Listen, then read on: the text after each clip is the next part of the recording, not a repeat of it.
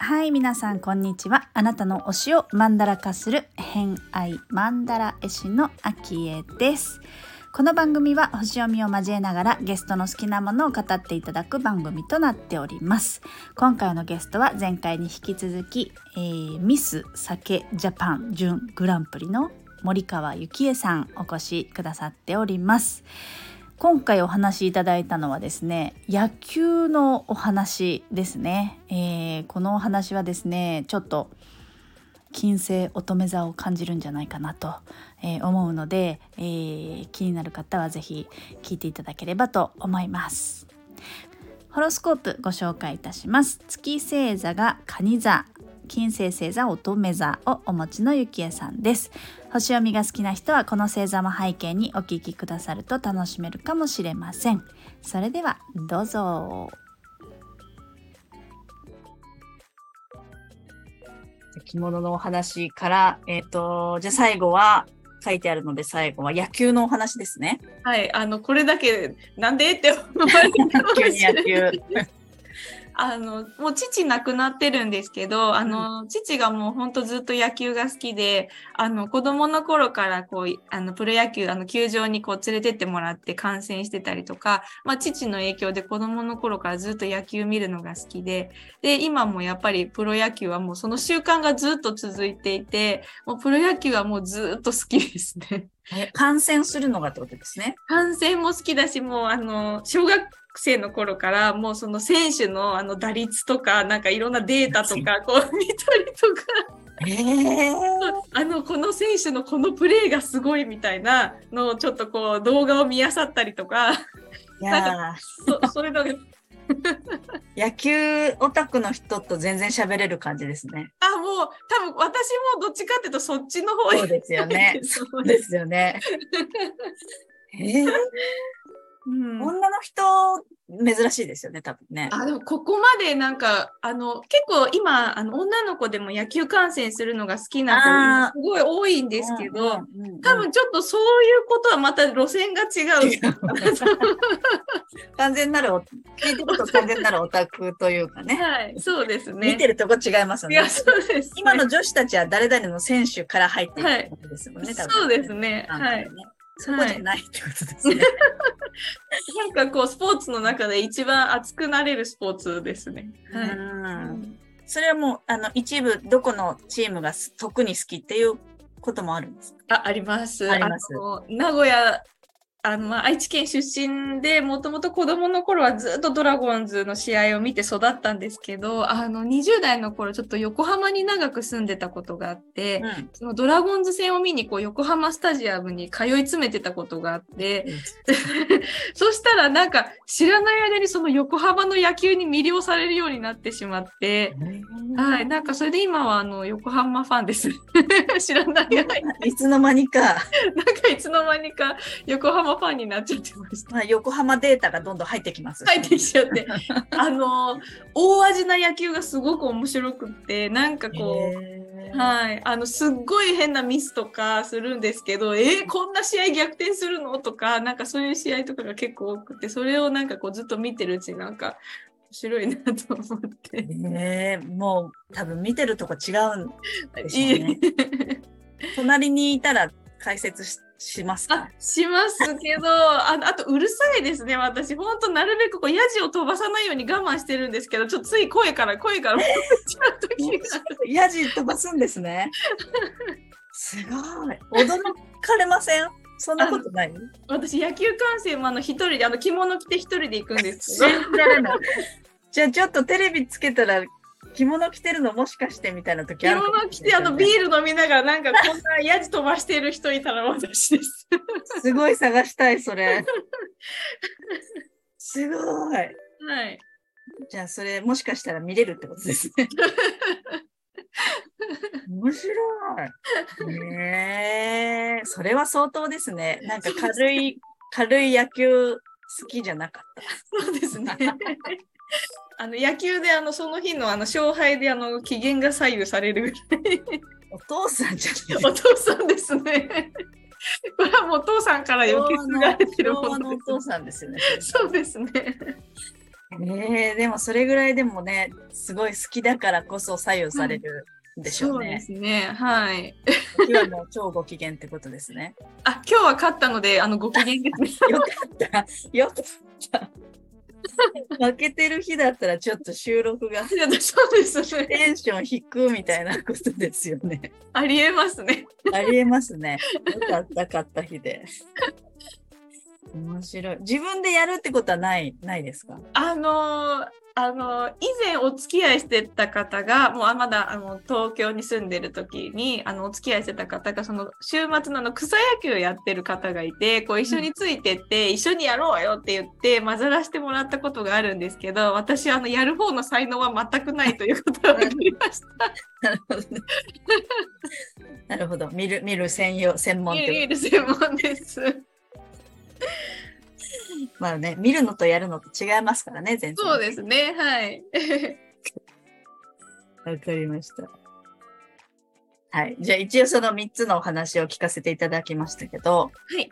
はい。ちょっとじゃあ、そろそろ、えっ、ー、と、じゃあですね、流れとしては、えっ、ー、と、次に推したいお友達を紹介していただくっていう番組になるので、はい、えーと、次のゆきえさんからのお友達っていうのはどんな方になりますでしょうか、えー、お名前はあの北村めぐみさんという方なんですけれども、はい、あの私はその方とあの日本舞踊の師匠を通してあの知り合いまして、うん、あのその方はもともとこう美容師をやってる方なんですけれどもあのまあちょっと師匠が映像作品を撮るときにあのまあ美容あのまあヘアメイクで入ると同時にあのカメラマンとしてもあの入られててあの美容師さんなんですけどすごくあのカメラのセンスもおありな方であのすごいあのなんて言うんですかね人の思いを汲み取って撮影するのがすごいなって私は思ってる方なんです。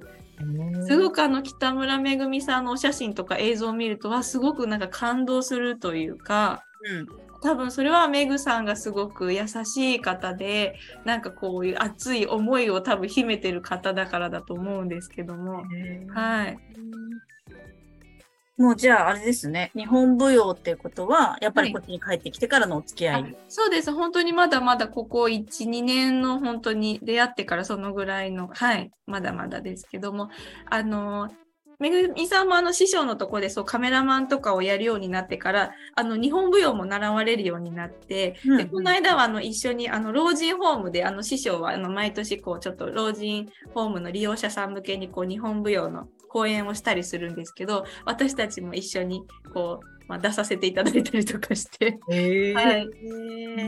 まあ、そういうところでやったり踊舞うっていう感じですかね。はい面白い。じゃあ、この方はカメラ、そのカメラの方から、美容とカメラの方から師匠の近くにいて、はい、で、そこからの日本舞踊だってことですね。そうですね。あの、メグさんもなんかちょっと私となんか同じような感じで、こう師匠のこう、なんていうんですかね、こう日本スピリッツになんかこう、うん、魅了されてる 一人というか、あの、そこが私たちの共通点かもしれない。なるほど、なるほど。はい。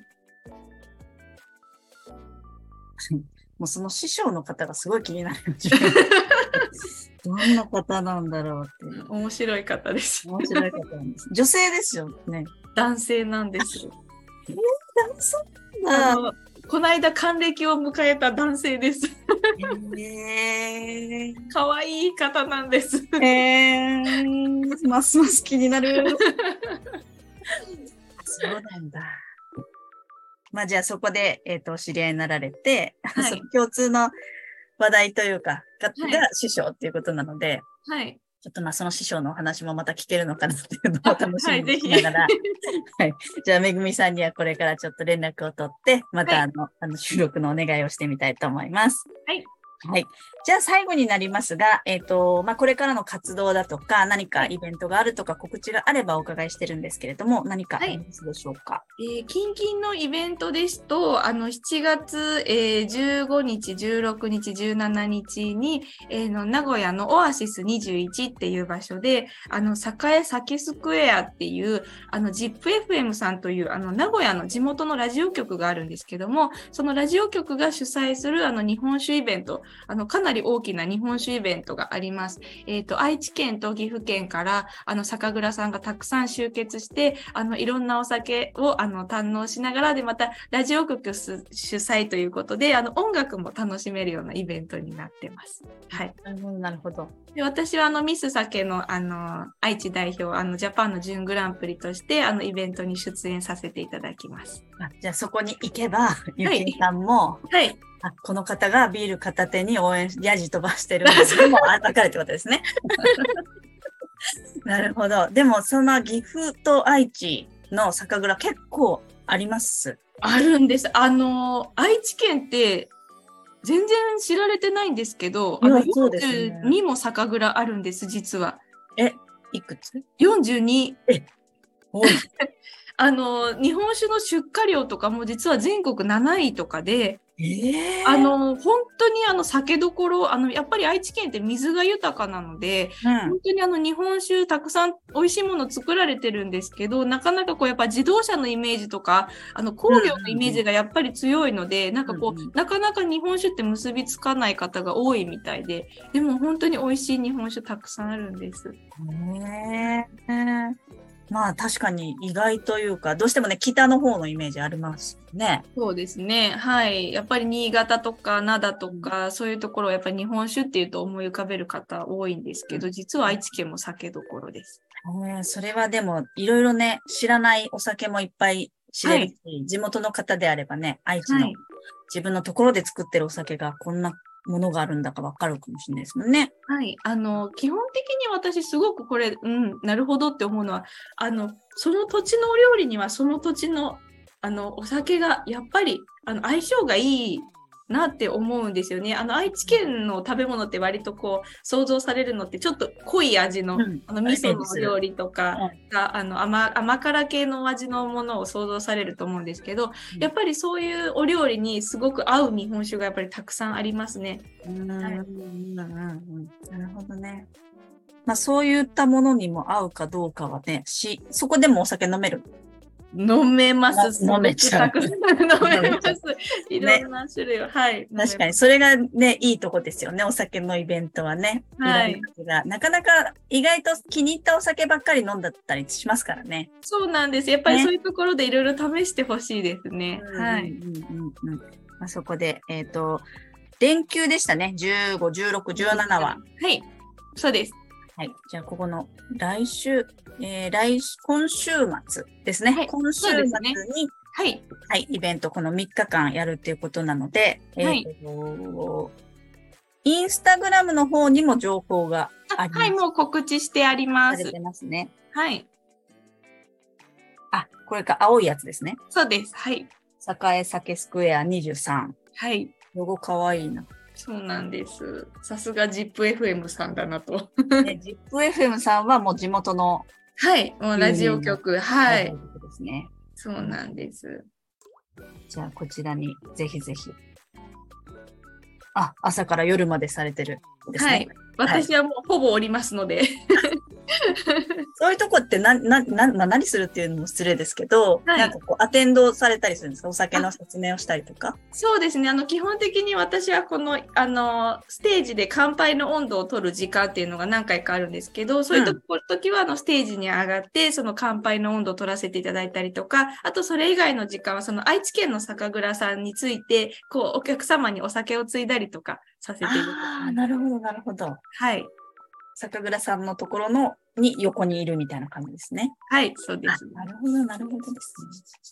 わかりました。まあ、じゃあ、こちら、あの、日本酒がお好きな方は、ぜひぜひちょっと寄ってみてもらえればいいかなと思います。はい。はい、詳しくはインスタグラムチェックしてみてください。はい、ということで、えっ、ー、と、1時間弱ほどですけれども、話していただきまして、はい、ありがとうございます。ありがとうございます。一応、星読みのお話も多分アフタートークでしようかなとは思うんですけれども、はい。えっ、と、野球って、なんて言うんでしょう、野球が好きな、好きな野球の楽しみ方が多分、ちょっと研究っぽいじゃないですか。はい。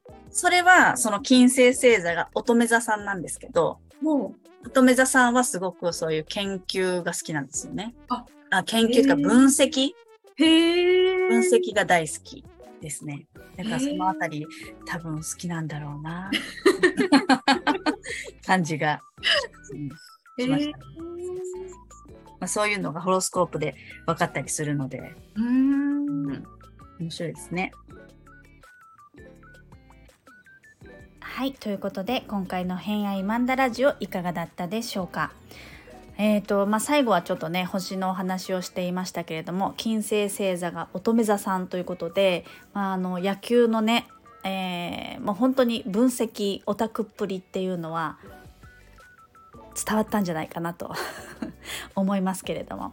なんか最近その乙女座さんの分析力とかあのお友達の乙女座さんからはですねあの紹介してもらった本でえっ、ー、と三宅加穂さん書評家の三宅加穂さんっていう方の推しの素晴らしさを語りたいのにやばいしか出てこないっていう、えー、オタク文章術の本をねあのー、面白いよって話から私もあの買って手元に今買って読んでるんですけどなんかねあのー、まあこの超やばいのっていうしか言えない、えー、語彙力のなさを嘆く 人の、えー、お話というか、まあ、あの推し語りをどうしたらいいかっていうそういう文章術をね教えてくれる本なんですけど、まあ、めちゃくちゃ面白かったです。で、まあ、このお話もそうですし、えーと、あとね最近読んだ本で、えーと、斉藤ひとりさんの「楽しんだ人だけが成功する」って本も最近読んだんですけどそのお話の中でもあの楽しければ何だっていいっていうところをね結構中心に読んでたんですよ。もうとにかく自分が楽しいって思うことをやればいいんだよみたいなそんなあの内容の本の箇所をすごく読んでたりあとはね、えー、ちょうどついこの間あのネットフリックスで「えー、魚の子」っていう映画のんちゃんが主演でやってたんですけどあのさかなクンの自伝ですねの映画なんですけどそれもちょうど見ててもうさかなクンなんてもうめちゃくちゃ特化してるじゃないですか。もう魚のことしかちっちゃい頃から考えてなくて、まあ、それにずっとこう夢中になってきた人生を送ってってるっていう、まあ、内容の、まあ、ざっくりですけどね、まあ、でもまあそういう話なんですよね好きなことをこう真剣にじっくりやるみたいな。さかなクンのそうあのホロスコープを見たらですねやっぱりさかなクンも金星星座乙女座だったんですよ一緒ですよねあのゆきえさんと。やっぱりこう乙女座さんのあの力は私にはもちろんない力でそしてそれをまた語る力、えー、語彙力文章力っていうのもすごく長けてる人が多いなっていう印象がありますね。うん、なんかここ最近はすごいそんな話の、え、本だったり映画だったりとかっていうのにすごい触れてるなっていうところにゆきえさんの話もあったので、あのー、本当に最初はインスタグラム見てたらお綺麗な方が「あミス酒ジャパンにトライされてるんだなみたいなそんな印象しかなかったんですけれども蓋を開けてみればめちゃくちゃ中身がね面白い人でしたね。まあそういうあのオタクが大好きだしそんな偏愛を持ってる人たちを偏愛している私はもっともっと、えー、推し物語をできるようになりたいなって、えー、すごく感じる今週だったのでこのねあの紹介してもらった本とともに偏愛を推し語るもうちょっとね深めてみたいと思っている近況でございました。